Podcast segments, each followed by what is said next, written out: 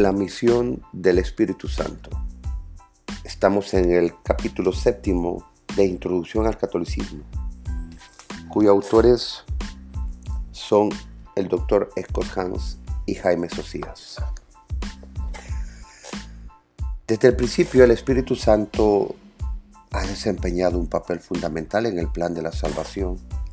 Participó en la creación en el principio de los tiempos y estuvo presente en todo el Antiguo Testamento, inspirando a los profetas y a los autores de las Escrituras.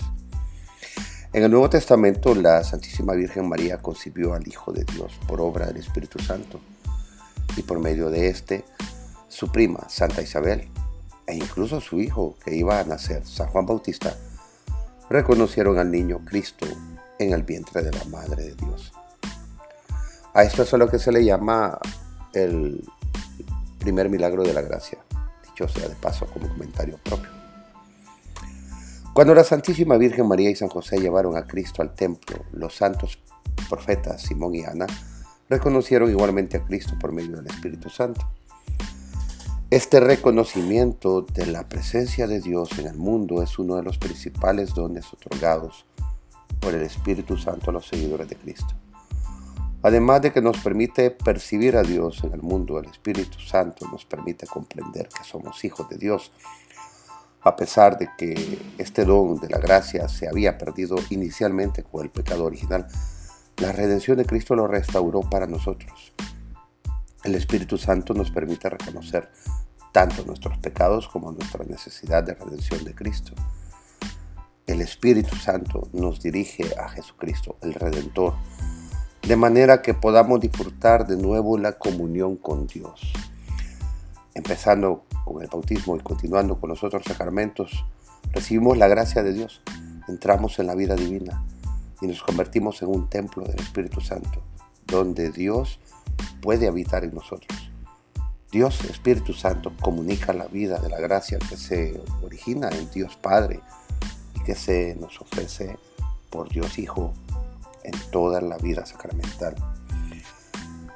Como dice el numeral 684 del Catecismo de la Iglesia Católica, el Espíritu Santo con su gracia es el primero que nos despierta en la fe y nos inicia en la vida nueva, que es que te conozcan a ti, el único Dios verdadero, y a tu enviado Jesucristo. No obstante, es el último en la revelación de las personas de la Santísima Trinidad. Algo que todo católico debe saber, los símbolos del Espíritu Santo. Este ha sido representado en el arte y en la literatura por diversos símbolos que sacados de la Sagrada Escritura representan el papel que desempeña en la vida cristiana. Estas son algunas de las imágenes y lo que simbolizan. Agua, limpieza y vida nueva en las aguas del bautismo, donde recibimos por primera vez al Espíritu Santo. Unción, aceite sagrado que se utiliza tanto en el bautismo como en la confirmación para, como un símbolo de fuerza y curación. Fuego, lenguas de fuego que descendieron sobre los apóstoles en Pentecostés, que representan la valentía y la purificación que les confirió los dones del Espíritu Santo y les permitió proclamar sin miedo el mensaje de Cristo. Nube y luz. La nube y la luz de Dios que guió a los israelitas en el desierto y que envolvió a Cristo en su transfiguración. Una mano. La imposición de las manos parte de los ritos de la confirmación, parte, perdón, de los ritos de la confirmación y de las órdenes sagradas que invoca el Espíritu Santo, asimismo la extensión de las manos del sacerdote sobre el pan y el vino en la misa, al invocar que descienda el Espíritu Santo sobre estos dones para que se conviertan en el cuerpo y la sangre de Cristo. El milagro de la transubstanciación. Dicho sea de paso comentario.